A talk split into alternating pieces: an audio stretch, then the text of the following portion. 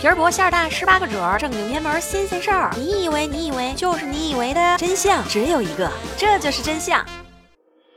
这里是由喜马拉雅独家出品的《这就是真相》，我是梅花六，欢迎大家。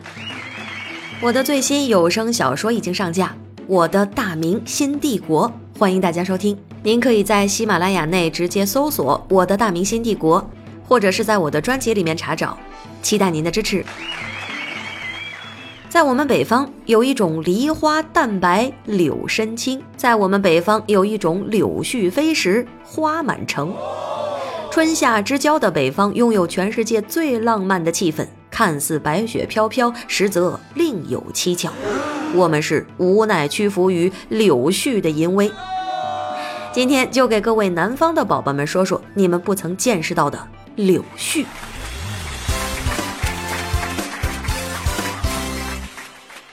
俗话说，春天到了，万物复苏，又到了交配的季节。在这充满情欲味道的春夏交接之际，柳树把它孕育的生命抛向了五湖四海。为了传宗接代，人们的利益并不在他们的考虑之内。而相比沙尘暴、PM 二点五而言，柳絮是更让人头痛的酷刑。柳絮规模之大，柳絮之嚣张，可用两米之外六亲不认，五米之外人畜不分来形容，就好似弹幕成了精。人们走在路上。性命的三分要靠反应，七分要靠身体，剩下的九十分就只能是交给天意了。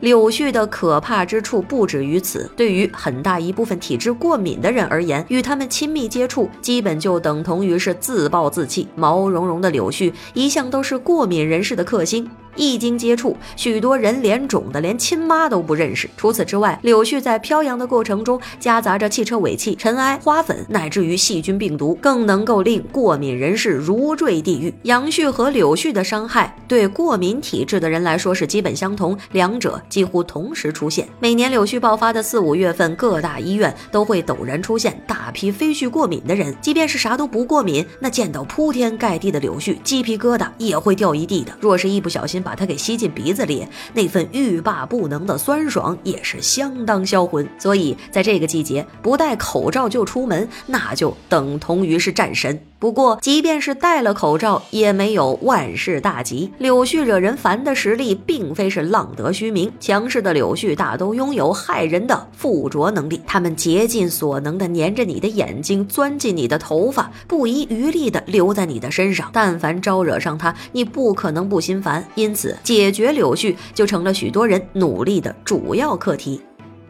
比红毛不遑多让的柳絮轻盈无比，想要把它扫在一块装起来，那可并不比研制核弹要轻松。你任何努力在微风面前都是徒劳的。满天飞的柳絮是最好的见证。作为易燃品，歼灭柳絮的另一个方向就是火攻。只是易燃并不足以描绘柳絮的可燃度，它烧起来的速度那可比烧头发还要快，噗的一下子就爆燃开来，会造成很大的消防隐患。据统计，某些地区。每年柳絮高发期，因为燃烧柳絮而造成的火灾，甚至占总数的百分之七十。柳絮在背地里默默地说道：“哼，想要用火攻搞死我，那我们就同归于尽。